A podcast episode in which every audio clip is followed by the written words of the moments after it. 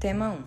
Desafio das drogas listas e ilícitas entre a criminalidade e a questão da saúde pública.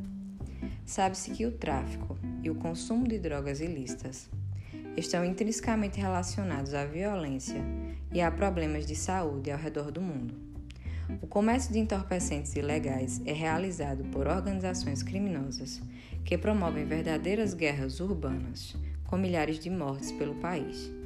Isso ocorre tanto pela disputa entre as facções por novos pontos de venda de narcóticos, como também em decorrência da ação policial na tentativa de coibir o tráfico. Uma consequência dessa relação entre criminalidade e drogas é o perfil da população carcerária no Brasil, onde um terço dos presos está ligado ao comércio ilícito de entorpecentes.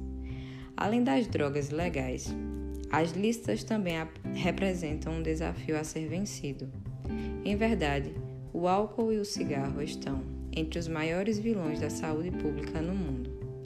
Com efeito, essas duas drogas de consumo legalizado e amplamente difundidas podem provocar doenças como hepatite, cirrose, câncer e infarto.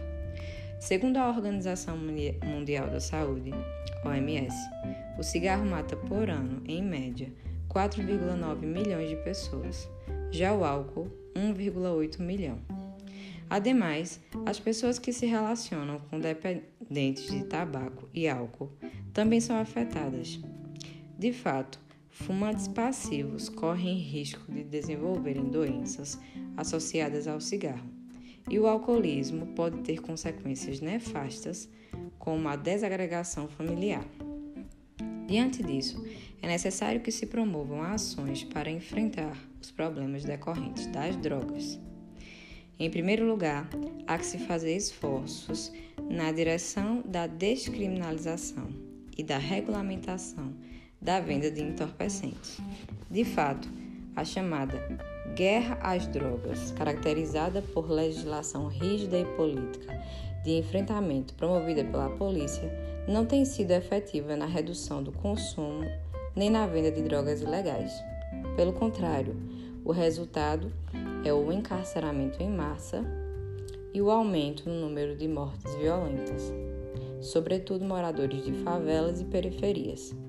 Além da mudança na legislação, é preciso aumentar as campanhas educativas promovidas pelo governo para que a população tenha mais informações a respeito dos perigos que os narcóticos oferecem.